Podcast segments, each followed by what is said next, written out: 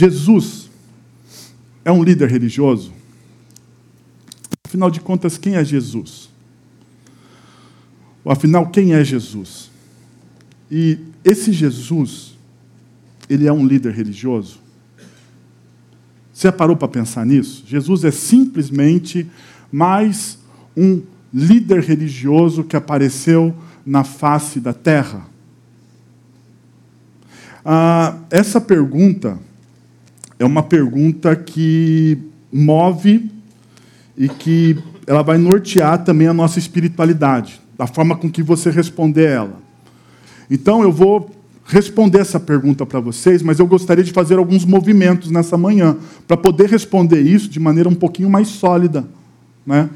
Ah, e não adianta a gente esconder, nós somos, nós somos movidos também pela nossa cultura. Existe a Bíblia, a palavra de Deus, que tenta moldar o nosso caráter, mas do outro lado existe uma outra força também, a nossa cultura, a cultura secular. E essa cultura secular, ela tem uma resposta a respeito de quem é Jesus. De quem é Jesus. E, e, a, e, e você não é uma ilha, você não é um ser do outro planeta, você convive com as pessoas, ah, você ouve as músicas por aí, você assiste os programas de televisão, você ah, vê filmes, lê revista, lê livros. Então, ah, tudo o que a cultura diz a respeito de Jesus também influencia você. Às vezes, até mais do que a própria palavra de Deus. Porque nós estamos inseridos na cultura, nós vivemos, né, cultura quer dizer isso, meio de vida, a palavra cultura significa isso, meio de vida. Né? Então nós estamos vivendo na sociedade ah, e o nosso tempo vivendo em meio à sociedade secular é muito maior do que o tempo que nós temos, às vezes, fazendo a nossa devoção bíblica, a nossa, as nossas orações, o tempo de leitura da palavra. Então, a, a, a, cultura secular ela tem um tempo significativo e ela molda também, ela dá uma, uma moldagem, uma moldura a respeito da nossa visão de Jesus. Então, o primeiro movimento nessa manhã que eu queria fazer com vocês é o que os ícones da cultura pop dizem a respeito de Jesus. O que os ícones da cultura pop dizem a respeito de Jesus. Então eu peguei alguém ah, como John Lennon que diz o seguinte: Creio que o que Jesus, Maomé, Buda e todos os outros disseram estava certo. As traduções é que, é que estão erradas. É o que ele dizia. Mas perceba, John Lennon ele coloca Buda, Maomé e Jesus tudo no mesmo pacote, no mesmo quadrado, na mesma caixa. Ok? Daí eu vou pegar um grande filósofo do nosso tempo, da cultura pop, Homer Simpson. E o Homer Simpson ele diz o seguinte: ele faz uma constatação: eu vou morrer. Eu vou morrer. Jesus, Alá, Buda, eu amo todos vocês. Ele fala assim: eu não quero ter problema. Eu não quero ter problema algum. Ah, eu vou morrer, é uma constatação, é uma verdade. A única verdade, você sabe disso, é desconfortável, mas a única verdade que nós temos de fato, o único plano que você tem, você não quer ter, mas você tem, o único plano que você tem e vai dar certo na sua vida é que você vai morrer. Ué, não é? É isso mesmo. A gente não gosta, mas esse é o único plano que vai dar certo. Se você falar para mim, pastor, estou planejando morrer, eu falei, tá certo, vai dar certo. Você não vai errar. Você não vai errar. Então, o que ele está dizendo aqui é uma, é, uma, é uma realidade. Eu vou morrer. Para não ter problema com ninguém, eu coloco tudo dentro da mesma caixa. Segue comigo. Mahatma Gandhi. Todos os caminhos que levam a Deus são igualmente o quê? Bons. Todos os caminhos, não, não importa qual caminho, mas todos os caminhos que levam a Deus são igualmente bons. É legal. Você já ouviu isso? Você não sabe de onde veio, Mahatma Gandhi.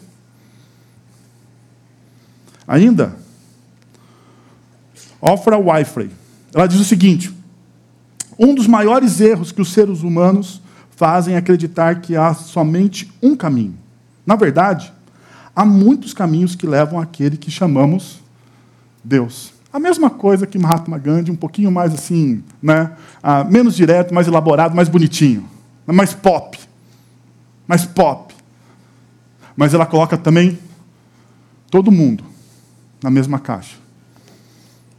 Ainda, a Stephen Colbert, um, um, um, um comediante norte-americano, ele diz o seguinte: Embora eu seja um cristão comprometido, acredito que todo mundo possui o direito de ter sua religião.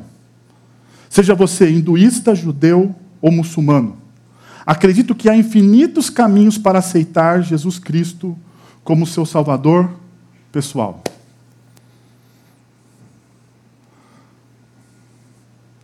Para nossa mente pós-moderna, isso é legal, né? Não tem como errar. Não tem como errar. É isso que as pessoas dizem, é isso que a cultura diz a respeito de Jesus. Eles colocam Jesus tudo na mesma caixa. E deixa eu dar um, um, um, um parênteses aqui. Eu não estou falando e não quero e não tenho a pretensão nenhuma de julgar ou falar mal de qualquer tipo de confissão de fé ou de religião. O que eu vou fazer nessa manhã aqui com vocês é pontuar. Primeiro, eu vou partir do livro que fala a respeito de Cristo Jesus, que é a Bíblia. Então eu quero olhar com vocês para a palavra de Deus, para a Bíblia, e ver o que a Bíblia diz a respeito de Jesus, daquilo que ele fez na história. Eu não tenho outra fonte, não existe outra fonte, não tem outra possibilidade disso. Até as outras fontes históricas, que não são a Bíblia, como, por exemplo, o historiador judeu Flávio Josefo, que viveu ou que escreveu o seu livro Antiguidades Judaicas no ano 90 depois de Cristo, ele reconhece Jesus como uma pessoa histórica, ele reconhece o irmão de Jesus Tiago como uma pessoa histórica, ele relata as mortes dos primeiros discípulos e pasmem, Flávio Josefo é um judeu, ele é da linhagem farisaica do judaísmo. Ou seja, ele é um judeu radical. Ele é o judeu ou ele é do partido que levou Jesus à crucificação. E mais, Flávio José ele é um judeu, ah, fariseu, mas ao mesmo tempo um traidor.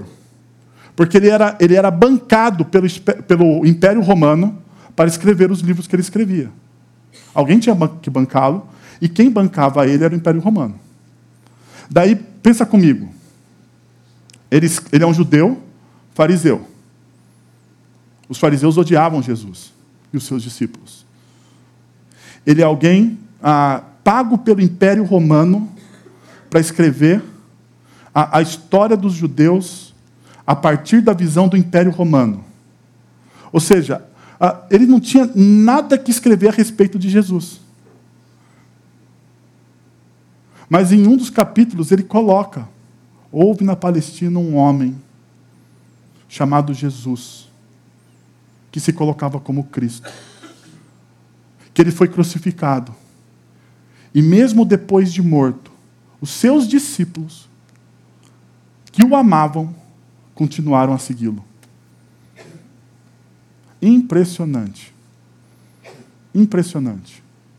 Impressionante. Mas a questão, então, é que eu vou parar com vocês, porque a gente tem que olhar para a nossa cultura e perceber que ela é relativista e pluralista todos os pontos de vista, todas as opiniões e todas as per perspectivas devem ser consideradas válidas e igualmente verdadeiras.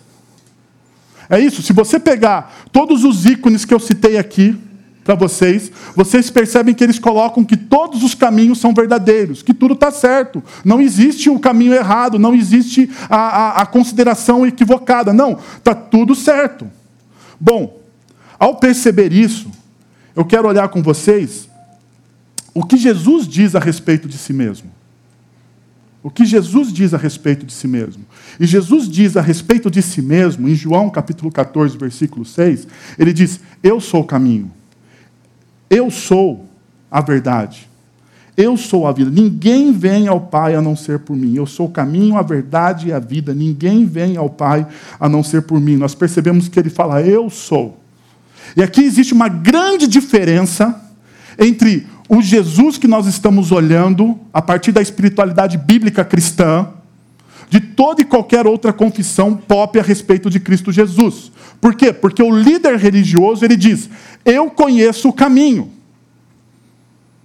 Eu conheço a verdade. Eu conheço como você pode adquirir vida. O líder religioso, ele diz: Eu conheço, eu vou ensinar você. Ah, o guru, o guru espiritual, ele diz: Ah, eu vou ensinar você a como, ter, a, a, como, a como ter vida. Eu vou ensinar você a respeito da verdade. Eu vou ensinar você a respeito do caminho correto. Agora, Jesus, ele não diz assim: Eu vou ensinar você. Vocês perceberam? Jesus ele não diz assim, eu sei qual é o caminho. Jesus ele fala que ele é o caminho. Eu sou o caminho. Eu sou a verdade. Eu sou a vida. E o mais interessante, porque ele fala assim: olha, eu não vou levar vocês até Deus, eu sou o fio condutor. Eu sou o fio condutor, porque se na sua espiritualidade você apagar Cristo Jesus da história, não tem como você chegar a Deus. Não tem. Não existe essa possibilidade. Você fala assim, ah, ah eu vou, ah, eu, eu, eu, gosto tanto dessas palestras, é bacana, então, mas ah, esse negócio de Cristo Jesus não desce. Se não desce, não tem como você chegar a Deus. Porque veja o que ele diz: ninguém vem ao Pai a não ser por mim. Jesus é o fio condutor de toda a história. Não existe outra possibilidade. Não existe vários caminhos. Só existe um porque ele diz: Eu sou o caminho. É isso que ele diz a respeito dele mesmo. Bom, voltando agora para a nossa cultura, a gente percebe que a espiritualidade dela é uma espiritualidade self-service. É uma espiritualidade self-service. Por quê? Porque essa espiritualidade diz o seguinte: pessoas se salvam quando conseguem deter os seus desejos. A espiritualidade pós-moderna diz: pessoas se salvam por meio da educação, da meditação transcendental, dos ensinamentos de uma vida moral correta. Pessoas se salvam assim. Pessoas se salvam ao se deparar, ao se desper, ou, desculpa, ao se desprenderem do seu ego e se esforçarem por viver com o seu ser divino. Olha que bonito. Hã? Pessoas se salvam quando elas se, quando elas, elas se desprendem do ego e se esforçam por viver com o seu ser divino. Ainda, a, a espiritualidade pós-moderna diz assim: pessoas se salvam vivendo uma vida de boas obras e caridades. Ah, você quer ser salvo? Faça coisas boas. Faça as coisas boas. Pessoas se salvam por meio do arrependimento, da oração e se esforçando para obedecer à lei. Pessoas se salvam assim. Pessoas se salvam ao ganhar uma nova perspectiva por meio da qual elas veem o quanto são conectadas a todas as coisas como uma unicidade divina. Pessoas se salvam ao se alinharem com a sua força interior para terem paz, harmonia interior e exterior. Pessoas se salvam ao deixarem a alienação cultural, econômica e política e se tornarem mais conscientes e engajadas. O grande, o grande lance dessa espiritualidade self-service aqui é que pessoas se salvam. Você quer ser salvo? Ah, então faça alguma dessas coisas.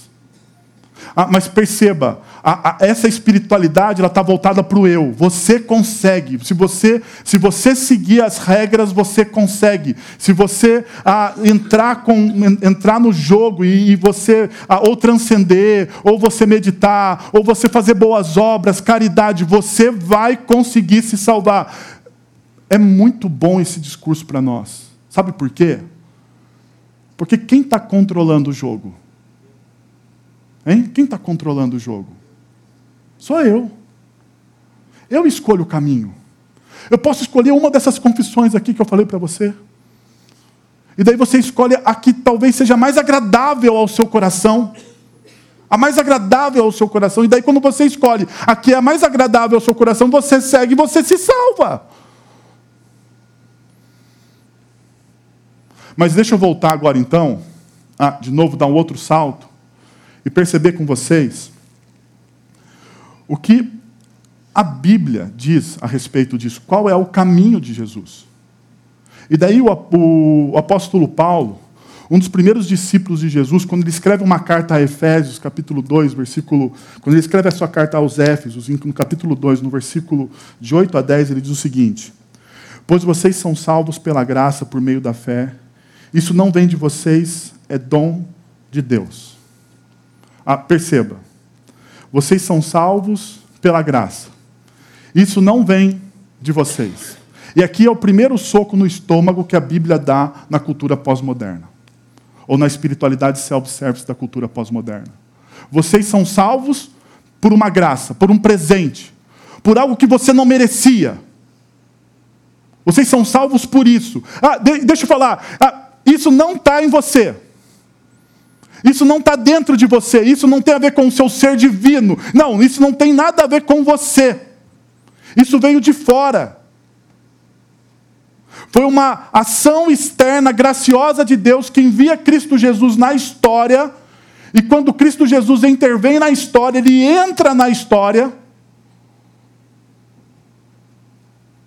Ele nos dá essa graça. Então isso não é meu, não é seu, não adianta você fazer força, não adianta você fazer boas obras, não adianta, isso é dado. Dado. E aqui está o grande desconforto da história. Porque se isso é dado, se Deus te deu isso, quem está no controle do jogo? Quem está no controle do jogo? Deus. Não mais você. Calma aí, calma aí. Quer dizer então que agora eu sou refém desse Deus que me ama sem eu fazer absolutamente nada? É. É, se você não fizer nada, Deus vai continuar te amando. Se você não. Não adianta, não adianta. Ele te ama, acabou. Essa é a história. Se você veio aqui, convidado por alguém, deixa eu te dizer, você veio para ouvir isso. Deus te ama na sua história, independente do que você faça. Independente do que você faça, ou deixou de fazer, se você é bom, se você tirou 10 ou não na prova, Deus, Ele te ama. Ele te ama. E Ele enviou Cristo Jesus para demonstrar esse amor por você. E daí o texto ele continua, ele diz o seguinte: isso é dom de Deus. Ele fala assim: ó, isso é dom. A palavra é carisma, presente. Isso é um dom que Deus te dá. E daí, o, o Paulo diz o seguinte: porque somos criação de Deus realizada em Cristo Jesus. E a parte mais, ah, para mim, bonita deste versículo é aqui.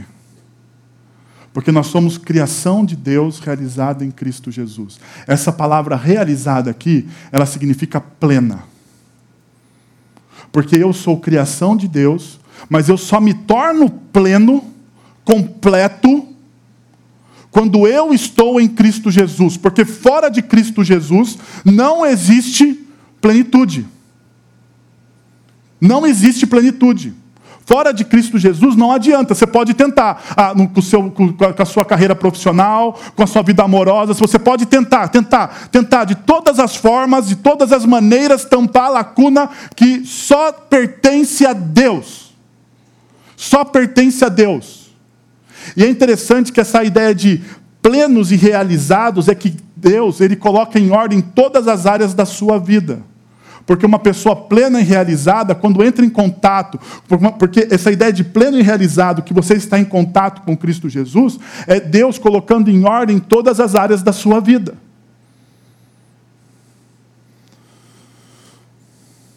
E daí vem.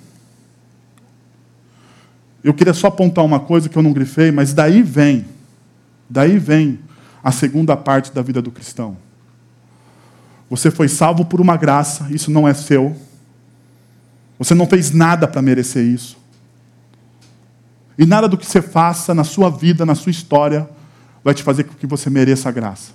Ok? Isso é um presente de Deus. Quando você recebe essa graça, quando você confessa Cristo Jesus como Senhor e Salvador da sua vida, você se torna uma pessoa realizada, porque Ele preenche aquela lacuna que é dele aquele espaço que é dele, somente do nosso Criador. Quando ele preenche esse espaço que é dele, vem a parte da missão, porque o, o texto diz: ah, para, ah, para, Cristo Jesus, para é, Cristo Jesus, para fazermos boas obras, as quais Deus preparou de antemão para nós as praticássemos. Ou seja, as boas obras é o último movimento de uma espiritualidade saudável. As boas obras são uma resposta. São uma resposta àquilo que Cristo Jesus fez na sua vida. As boas obras, elas não te levam à salvação. Não. As boas obras demonstram que você foi salvo. Perceberam a, a diferença? Perceberam? Bom, agora eu queria fazer o segundo movimento aqui. Eu tentei demonstrar biblicamente para vocês de maneira rápida ah, o que significa esse negócio de que Jesus ele não é um simples líder religioso. E espero mesmo que tenha ficado claro, e se não ficou claro, temos presbíteros e pastores para explicar mais profundo isso para você. Eu queria fazer um segundo movimento e mostrar para vocês uma experiência de Jesus, ou uma experiência que um dos discípulos teve com Jesus, ah, nos momentos mais lindos. E para mim é um dos textos mais marcantes das Escrituras. Eu quero convidar então a você a ler comigo João capítulo 21, a partir do versículo 15 até o versículo ah, 22. Diz o seguinte: Pois, ah, depois de comerem, Jesus perguntou a Simão Pedro, filho de João: Você me ama mais do que a estes? Disse, disse ele: Sim, Senhor, tu sabes que te amo. Disse Jesus: Cuida dos meus cordeiros. Novamente, Jesus disse: Simão, filho de João, você me ama? Ele respondeu: Sim, Senhor, tu sabes que te amo. Disse, disse Jesus: Pastoreia as minhas ovelhas. Pela terceira vez, ele lhe disse: Simão, filho de João, você me ama? Pedro ficou magoado por Jesus lhe, lhe ter perguntado pela terceira vez: Você me ama? E ele disse. Agora perceba, Pedro, ele vai, Pedro, nesse momento, ele vai usar a, de palavras diferentes. Senhor, tu sabe todas as coisas. Perceberam? Senhor, tu sabe todas as coisas. Aqui Pedro está fazendo uma confissão. Das duas primeiras vezes, Pedro diz simplesmente: Ah, Jesus, você sabe que eu te amo. Você sabe que eu te amo. Agora, parece que a chave na cabeça de Pedro mudou. E quando essa chave muda, ele fala assim: opa, deixa eu tirar minha máscara agora. Deixa a máscara cair. Jesus, ele sabe todas as coisas. Jesus ele conhece o nosso coração. E daí Pedro fala: Jesus, ah, ah, cadê, cadê, cadê? Ah, ficou magoado por ter lhe perguntado pela terceira vez: Você me ama? E ele diz: Senhor, tu sabes todas as coisas e sabes que eu te amo. Disse-lhe Jesus: Cuida das minhas ovelhas. Digo-lhe a verdade: quando você era mais jovem, vestia-se e ia para onde queria. Mas quando for velho, estenderá as mãos e outra pessoa o vestirá e o levará para onde você não deseja ir. Jesus disse isso para indicar que tipo de morte com a qual Pedro iria glorificar a Deus. E então lhe disse: Siga-me. Pedro voltou-se e viu que o discípulo a quem Jesus amava o seguia. Este era o que estivera ao lado de Jesus durante a ceia e, perguntar, e perguntara: Senhor, quem te irá trair? Quando Pedro viu, perguntou: Senhor, e quanto a ele? Jesus respondeu, ou respondeu Jesus: Se eu quiser que ele permaneça vivo até que eu volte, o que lhe importa? Quanto a você, segue-me. Deixa eu mostrar para vocês, então, como ah, Jesus, ah, sendo mais do que um líder religioso, sendo mais do que um líder religioso, ele trabalha com a, com a vida de Pedro e também trabalha com a nossa vida. A primeira coisa, o primeiro princípio que eu extraio desse, desse, desse, desse texto: todo líder religioso propõe o desempenho. Ou toda religiosidade propõe o desempenho. Você tem que ser bom, você tem que ser bom, você tem que cumprir as regras. Mas Jesus nos surpreende com acolhimento. E daí você tem que ter uh, um, um, um, pano de fundo para perceber o que Jesus está fazendo aqui. Dias antes, dias antes, momentos antes desse fato que o Evangelho está narrando, Pedro havia negado Jesus. Quando Jesus é preso e levado para ser torturado pelos guardas romanos, Pedro segue Jesus de longe, é isso que os evangelhos dizem. Pedro segue Jesus de longe, e quando, e quando ele está seguindo, ele, ele, ele, ele, se depara ah, com, com, com, os portões fechados, Jesus está do outro lado, ah, pela, pela, pela descrição do texto bíblico, parece que ele consegue ver Jesus. Enquanto eh, ele está tendo essa, eh, essa visão, ah, ele está lá diante de uma fogueira, algumas pessoas ah, tentando se aquecer naquele dia que era uma noite fria em Jerusalém, era uma noite fria, então alguém chega para Pedro e pergunta: Ah, você não é um daqueles que andava com aquele tal de Jesus? E ele diz o quê? Não. Daí ele sai meio assim do lugar, né? Opa, dá, dá uma, dá uma saidinha para a esquerda. E daí ele, uma outra pessoa, a mesma pessoa, a mesma mulher, ah, ele diz o seguinte: Ah, mas você tem cara de que seguia Jesus. Você tem um jeitão desses caras que seguiam Jesus. Ele fala: Você está louca, mulher? Você acha que eu seguia Jesus? Só porque eu uso barba? E ele sai. E pela terceira vez, e pela terceira vez, Alguém o questiona a respeito se ele seguia Jesus de fato ou não, e ele nega. E o galo canta. E ele lembra. Ele lembra porque Pedro era daquele pessoa que fala, fala mais do que faz. E em algum momento Pedro disse para Jesus: Eu não vou te deixar. Eu vou com o Senhor até o fim. E Jesus disse para ele: Antes que o galo cante, você me negará três vezes. Esse é o pano de fundo. E agora perceba que é alguém que falhou. Não é alguém que falhou? Jesus esperava, ou se você caminha com uma pessoa durante três anos, você ensina essa pessoa a ser um alguém melhor, a você investe, você derrama da sua vida sobre a vida de uma outra pessoa, você investiu nela. Você espera um mínimo de fidelidade. Não espera? Hã? Você espera um mínimo, um mínimo. Isso não teve. Porque ele nega depois ele foge junto com os outros discípulos.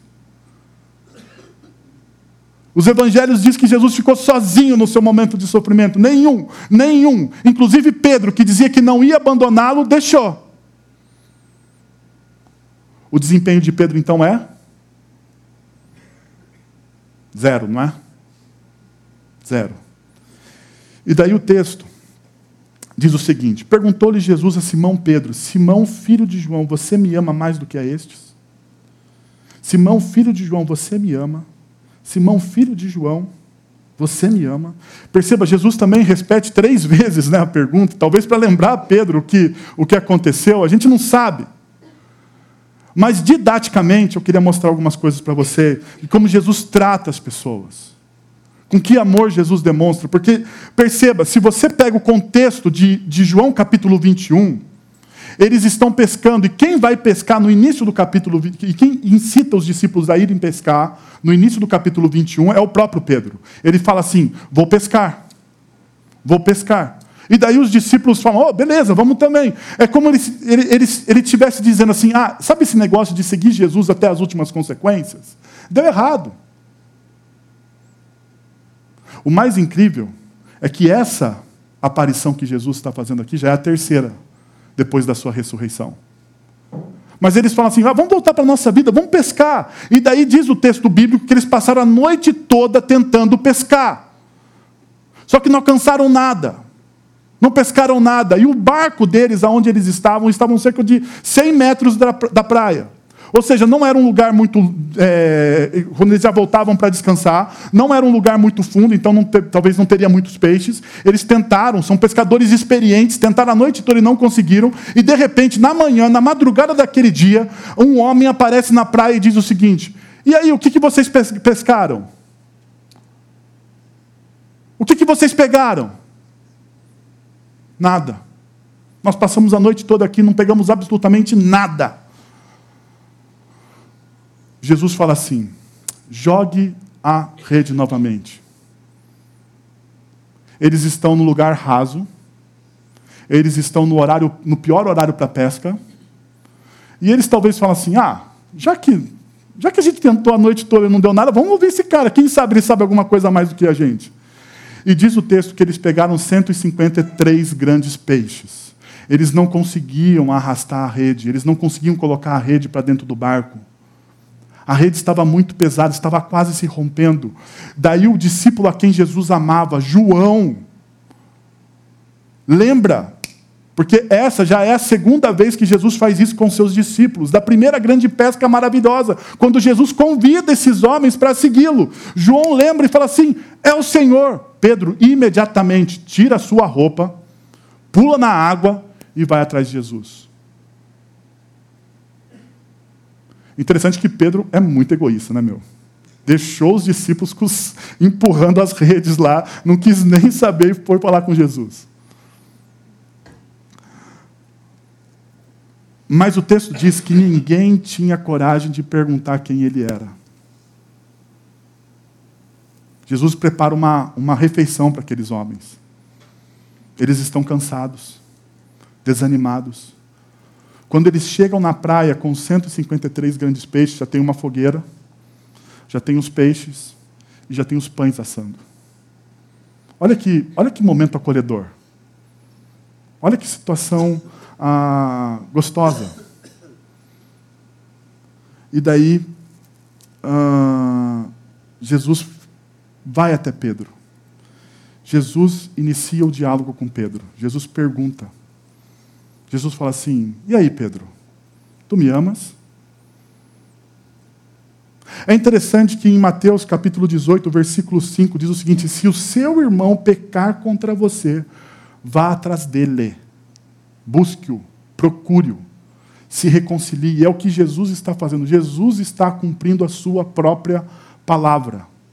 Ele está dizendo o seguinte: se alguém te feriu, e é isso que o texto está dizendo de Mateus capítulo 18, versículo 15 se alguém te feriu, você vai até a pessoa que te feriu para você se consertar com essa pessoa. E Jesus, então, ele faz uma pergunta. Ele fala assim: Pedro, vamos conversar sobre aquilo que aconteceu?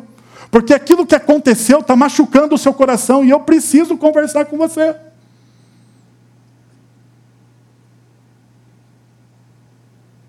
Mas um segundo movimento que Jesus faz, que eu acho interessante, é que Jesus, ele usa a linguagem, a, Jesus usa a linguagem do coração.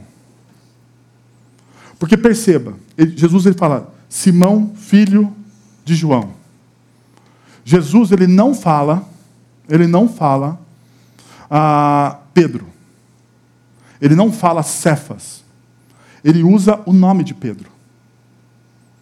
Ele usa a origem de Pedro. Você é Simão, você é filho de João. Eu te conheço, eu sei quem você é. Sabe por quê? Porque quem deu o nome para Pedro, ou quem deu o, o apelido de Simão, Pedro, foi o próprio Jesus.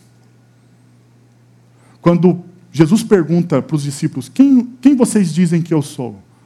Pedro, na frente de todos os discípulos, como ele sempre faz, né? ele sempre sai na frente. Na frente de todos os discípulos, ele diz assim: ah, Tu és o Cristo, o Filho do Deus vivo. E daí Jesus olha para ele e fala assim: Disseste muito bem, Pedro. E sobre esta confirmação, sobre esta confissão da sua, da sua boca, que eu sou o Cristo, eu vou edificar a minha igreja. Você agora se chama Pedro, Petros, pedra, alguém duro. Mas neste momento, Jesus sabe que Pedro está quebrado. Jesus olha para Pedro e fala: Eu conheço a sua história. Eu sei quem você é. Eu conheço os lugares mais escuros do seu coração. Eu sei o que aconteceu naquela noite. Você é Simão, filho de João.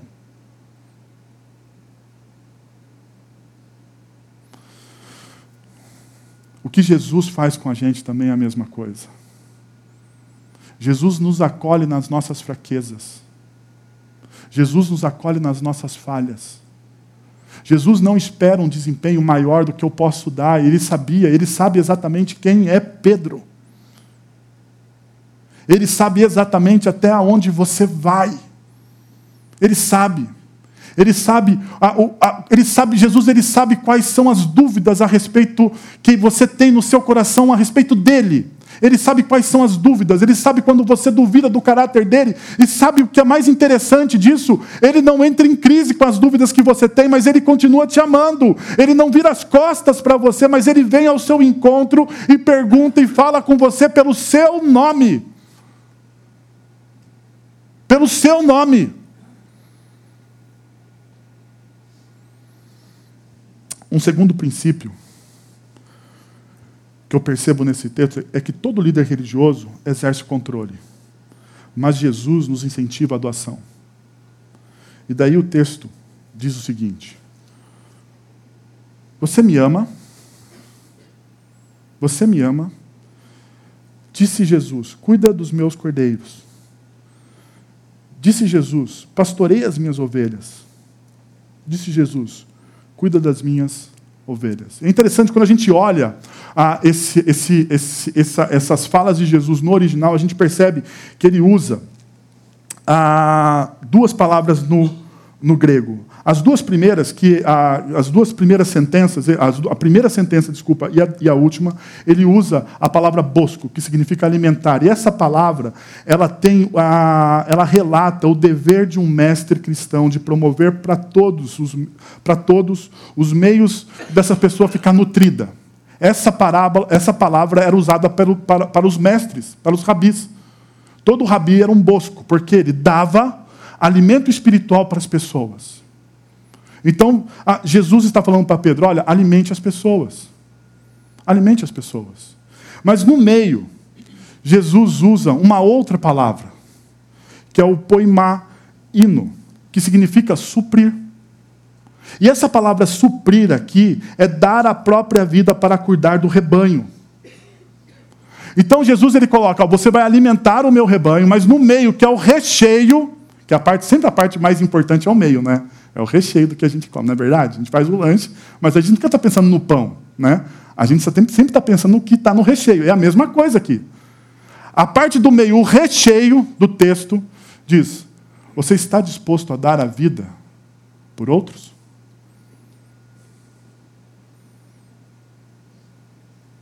Mas antes disso, eu queria que você olhasse aquilo que eu grifei no começo. A pergunta: Você me ama? Sabe por quê? Porque todos os outros movimentos, tanto alimentar as pessoas, como dar a vida por elas, é uma resposta ao amor de Jesus. Nada, nada, nada do reino, nada do reino dos céus, nada que você faz pelo reino, você faz por um esforço próprio. Tudo que você faz pelo reino ou por Cristo Jesus é porque você foi amado. Então tudo que você faz é uma resposta de amor. Sabe por quê? Porque o governo do reino de Deus, o governo que Deus exerce sobre nossas vidas, não é um controle déspota, é um controle de amor. Perceba, por amor, por amor, as pessoas fazem qualquer coisa. É verdade ou não é? Hã? Por amor ao dinheiro, as pessoas se tornam corruptas. A gente está vendo isso no nosso país, não estamos? Hã? Por amor ao dinheiro, as pessoas tiram leite da merenda das crianças, pobres. Por amor ao dinheiro, as pessoas dizem: Ah, furei poço no Nordeste, não furou. Por amor ao dinheiro, as pessoas fazem coisas terríveis. Por amor às pessoas, nós fazemos coisas nobres também, não fazemos? Sim ou não? Por amor às pessoas, nós fazemos coisas nobres. O amor é a força de governo do reino de Deus. É a resposta que tudo que nós fazemos, se você faz aquilo que você faz para Deus por amor a Ele, como uma resposta ao amor que Ele já te deu na cruz do Calvário, então você está no caminho certo. Então isso não é pesado. Sabe por que a espiritualidade cristã não é pesada? Porque o que eu faço, eu faço por amor. Porque se o que você está fazendo é pesado para você, está destituído de qualquer forma de amor. Está destituído. Porque quando eu amo, aquilo não se torna pesado. Verdade? Sim ou não?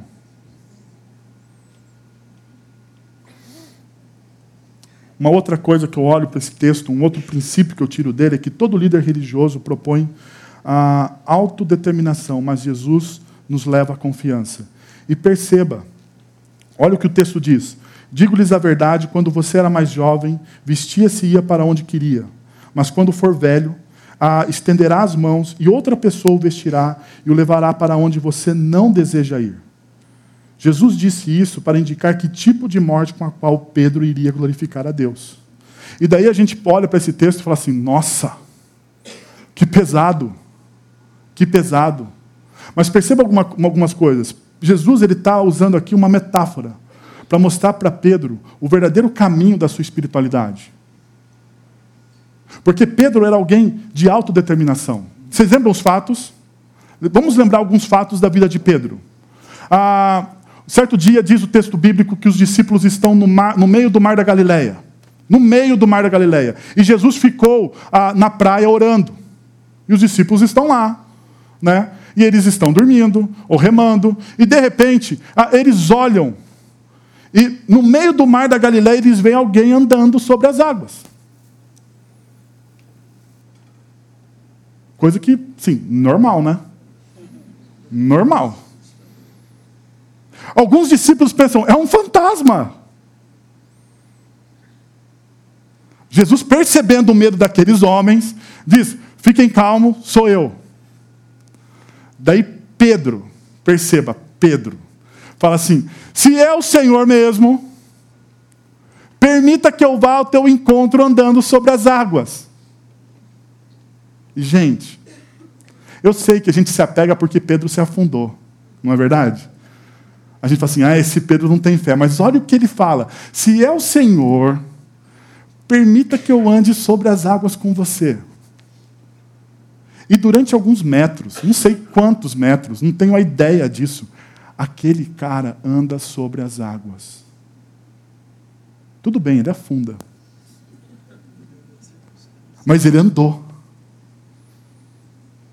Coisa normal também, né? Ele andou. Pedro é o que faz a confissão, a qual já falei para vocês nessa manhã. Pedro é aquele que faz a confissão. Pedro é aquele que diz: Não vou te negar, Jesus. Pedro é o que, quando Jesus está para ser preso, arranca uma espada, corta a orelha do guarda romano. É Pedro. Ele é impossível, ele é determinado. Perceba, o texto que a gente estudou semana passada.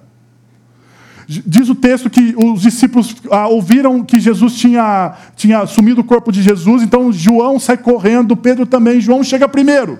João chega primeiro e olha de fora. Pedro, ele entra. Eu, eu não sei se vocês pararam para pensar nesse detalhe, mas Pedro, João, por que João não entra no túmulo? Você pode pensar, João ficou com medo. Vai que encontra um fantasma. Não, não é isso. João não entra no túmulo porque João é judeu.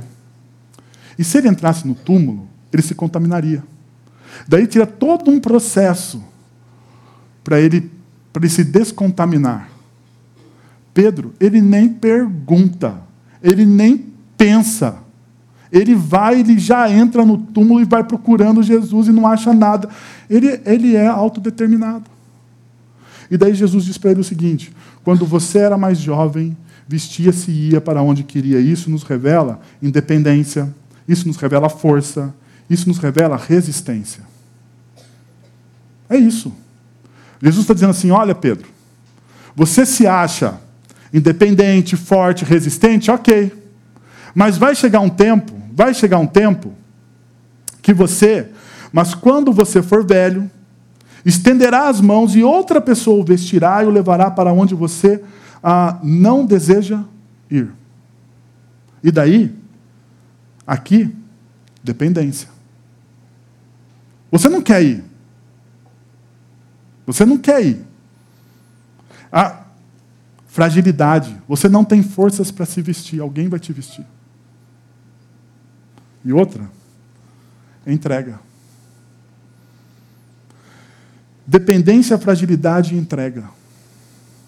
São marcas da espiritualidade cristã que glorificam a Deus. É contra a nossa cultura. Mas dependência, fragilidade e entrega demonstra que de fato eu sou um ser humano, que eu preciso de alguém que cuide de mim. E o que Jesus está dizendo para Pedro é exatamente isso. Você foi autodeterminado, você fez as coisas que deu na sua cabeça até agora, Pedro. Mas a partir de agora você tem que se reconhecer como frágil, como dependente, e você tem que entregar. Você confia no meu caráter, você me ama, de fato. Você confia que eu te amo, você confia que tudo que eu faço, que tudo que acontece na sua vida é para o seu bem. Mesmo que você não queira, e aqui para mim é a chave, né? É a chave. Aquilo está acontecendo na minha vida, eu não quero. Jesus está me levando para um lugar que eu não quero, mas eu vou. Eu vou simplesmente porque eu tenho uma entrega, eu confio, eu sei que o que Deus está fazendo por mim, mesmo que eu ache que é ruim, mesmo que no meu coração eu resista, eu digo para mim mesmo: isso é bom, porque é Ele que está trabalhando na minha vida.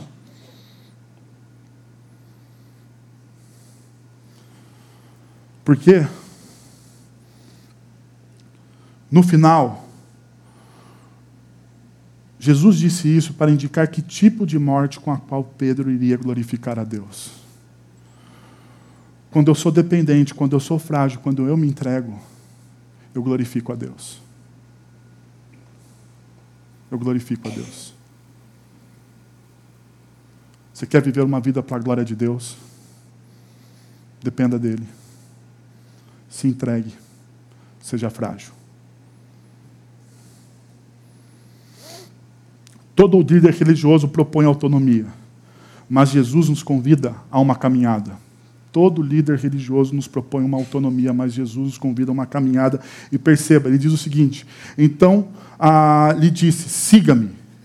Quanto a você, siga-me. E as duas vezes ele, Jesus ele usa a mesma palavra, a colotel e a colotel ela é uma junção de duas, a e kaleuteus, que significa seguir no caminho. Seguir no caminho. E existe um antigo ditado uh, rabínico que fala assim: cubram-se com a poeira dos pés do seu rabino. Se Jesus é o meu mestre, eu sigo o caminho dele, eu não sigo os meus caminhos. Se Jesus é o meu mestre, eu sigo os caminhos dele e a poeira dos pés de Jesus, ela vai me cobrir. E quando essa poeira dos pés de Jesus, porque é essa a ideia desse ditado, quando essa poeira dos pés de Jesus me cobrir, eu vou ser como ele, no caráter dele, no crescimento dele. Eu vou fazer as mesmas coisas que ele faz. Eu vou amar as pessoas do mesmo jeito que ele ama. Você fala assim, loucura, pastor. Loucura não. João capítulo 14. Jesus diz o seguinte: Aquele que crê em mim fará também as obras que tenho realizado. Aquele que anda no meu caminho, aquele que se cobre com as poeiras dos meus pés, aquele que toma o caráter que eu tenho, ele pode amar as pessoas e fazer as mesmas coisas que eu fiz. Porque ele está sendo moldado no meu caminho. Isso não é auto, autonomia. Isso é siga-me. Siga-me. É a mesma coisa que Jesus diz no Evangelho de Mateus quando ele fala para os seus discípulos: se você deseja ganhar a sua vida, você tem que fazer o quê? Perdê-la. Perceberam? Se você deseja ganhar alguma coisa, você tem que perder. Porque aquele que perde a sua vida por minha causa, aquele que anda no meu caminho, aquele que se cobre com a minha poeira, de fato ele ganhou a vida. E o convite que Jesus faz, diferente de toda e qualquer religião, é que você tenha uma vida plena agora. Agora. Coberta pela poeira dos pés dele.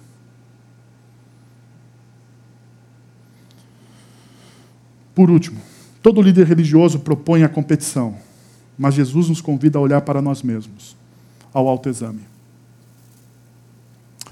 O texto diz o seguinte: Pedro voltou-se e viu, e viu que os discípulos e viu que o discípulo a quem Jesus amava o seguia, o seguia. Este era o que estivera ao lado de Jesus durante a ceia e perguntara: Senhor, quem tirá, quem te irá trair? Ah, quando Pedro viu, perguntou-lhe: Senhor, e quanto a ele? Respondeu Jesus: Se eu quiser que ele permaneça vivo, até que eu volte, o que lhe importa? Jesus ele tem um momento com Pedro e de repente Pedro percebe que assim, meio que perto, meio que ouvindo o que estava acontecendo está João. Está João. E daí, ah, Jesus tem algumas palavras duras. Por exemplo, a palavra assim, ó, você vai morrer dessa forma. Você tem que ser frágil. Daí, daí Pedro ele olha para o lado e vê João e fala assim: Jesus, já que você está me dizendo como é que eu vou morrer, o que vai acontecer comigo e tudo, conta para mim. E ele? E ele? Vocês perceberam o movimento? Pedro está tirando o foco dele. Pedro está falando assim: fala para mim, Jesus, o que, que vai acontecer com esse meu vizinho aqui, ó? Com João? Por favor. Isso me falou muito ao coração esses dias. Sabe por quê? Ah, nós temos nos nossos bolsos hoje um negócio chamado smartphone. Está né? Tá no bolso todo mundo aí. E quem não tem, está desatualizado. Vá, arrependa-se, compre um smartphone para você. Tá? Ah, esse negócio é uma benção. É uma benção, porque nunca mais eu esqueci o aniversário de ninguém que está no meu smartphone. Se eu esqueci o seu, provavelmente você não está no meu smartphone. Eu sou péssimo para datas. Né? Eu sou péssimo para datas. Uma vez eu esqueci o aniversário de casamento. Ah, nós temos a Primeira e a Segunda Guerra Mundial. Na minha casa teve a Terceira. Né? Bom, ah, e esse negócio tem, um, ele tem muitas bênçãos, é muito bom, nos ajuda em muita coisa, mas existe um grande problema com o smartphone. Redes sociais. Rapaz, quanto tempo a gente passa olhando para a vida dos outros? Vocês perceberam? Quanto tempo a gente gasta olhando para o que o outro está fazendo?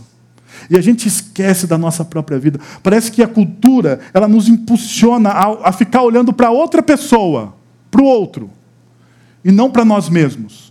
Jesus, então, ele faz o inverso. Ele fala para Pedro: Pedro, não fica olhando para o outro, não se preocupa o que está acontecendo no quintal do outro, se preocupa o que está acontecendo com a sua vida. Faça um autoexame, porque nós desaprendemos a falar com a nossa alma. Sabe por que a gente desaprendeu a orar? Porque a gente está olhando para o outro. Para o outro. Sabe por que a gente não tem um relacionamento vivo com Deus? Porque nós passamos mais tempo ligados numa rede social, ah, tweetando, vendo Insta, vendo Face e olhando as coisas que os outros estão fazendo e a gente perde muito tempo sem lidar com os nossos fantasmas, com os nossos problemas, com as nossas dores. As mídias sociais nos empurram para aquilo que a gente não quer fazer o autoexame. Olhar para dentro da gente. Mudar a nossa história. Perguntar para a gente mesmo, Jesus, o que, que o Senhor deseja que eu mude na minha vida? O que, que o Senhor deseja? Para tanto, eu gostaria de convidar vocês a fazerem três perguntas ah, na vida de vocês nessa manhã. A primeira é: ao olhar para Jesus, você o vê como o caminho único, a verdade revelada e a vida plena? Ao olhar para Jesus, você vê quem? Você vê mais um líder religioso? Ou você vê o único que é caminho, verdade e vida? É aquele o fio condutor de toda a história. É aquele que dá sentido à nossa existência, porque nele nós vivemos, nos movemos e existimos. Ao olhar para a sua história, você percebe Jesus chamando você para um relacionamento pessoal com Ele. Jesus convidando você, chamando você pelo nome, não por aquilo que você aparenta, não por aquilo que você aparenta, não por aquilo que as pessoas acham a respeito de você ou a imagem que você construiu, seja ela nas redes sociais, seja na sua vida profissional, mas Jesus chama você para um relacionamento com aquele cara que deita ah, na cama e coloca a cabeça no travesseiro, e é nesse momento que Jesus chama para você, você para um relacionamento com Ele, para você descobrir quem você é. Sabe por quê? Porque Ele já sabe quem você é. Ele já sabe quem você é. Ele sabe que você é Simão, filho de João. Que tudo que você tem, que tudo que você conquistou, seus diplomas e, e, e por aí vai, dinheiro, fama, poder, e o que tudo isso traz, não representa absolutamente nada para ele. Jesus está interessado em você, na sua vida. Jesus está interessado no Simão, filho de João.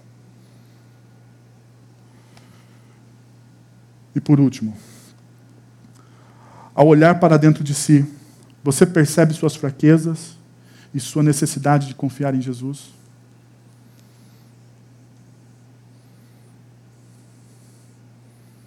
Seja frágil, se entregue, torne-se dependente. Quero convidar você a fechar seus olhos, a abaixar a sua cabeça e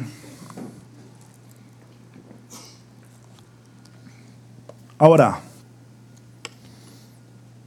A orar e a falar com a sua alma, com o seu coração. Coisa que há muito tempo talvez você não faz. E Jesus hoje está te chamando. João, filho de Simão. Eu sei quem você é. Eu sei quem você é. Eu conheço o seu coração e Jesus ele sabe exatamente todas, todas, todas as lacunas que existem no seu coração. E eu quero dizer para você nessa manhã que Jesus quer preencher essas lacunas.